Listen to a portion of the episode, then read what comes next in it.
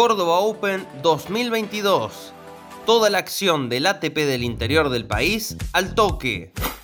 Debut con victoria de Peque Schwartzman ante Juan Pablo Ficovich por 6-3 y 6-2. El primer preclasificado del torneo debutó con victoria en Córdoba y buscará acceder a las semifinales cuando enfrente por los cuartos de final al colombiano Daniel Galán el día viernes.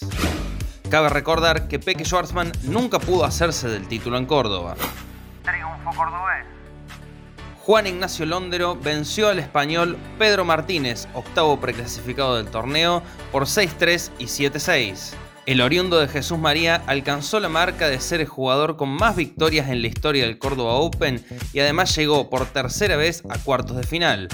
Allí enfrentará al serbio Nikola Milojevic. Justamente Milojevic fue el verdugo del platense Tomás Echeverry, la única derrota argentina del día, por 6-3 y 7-6 en el último partido de la jornada. En el partido inaugural, el colombiano Daniel Galán, lucky loser en el torneo, venció al español Jaume Munar por 6-2, 3-6 y 6-1 en el único encuentro a tres sets del día. Programación. Este jueves debutan dos de las figuras del torneo.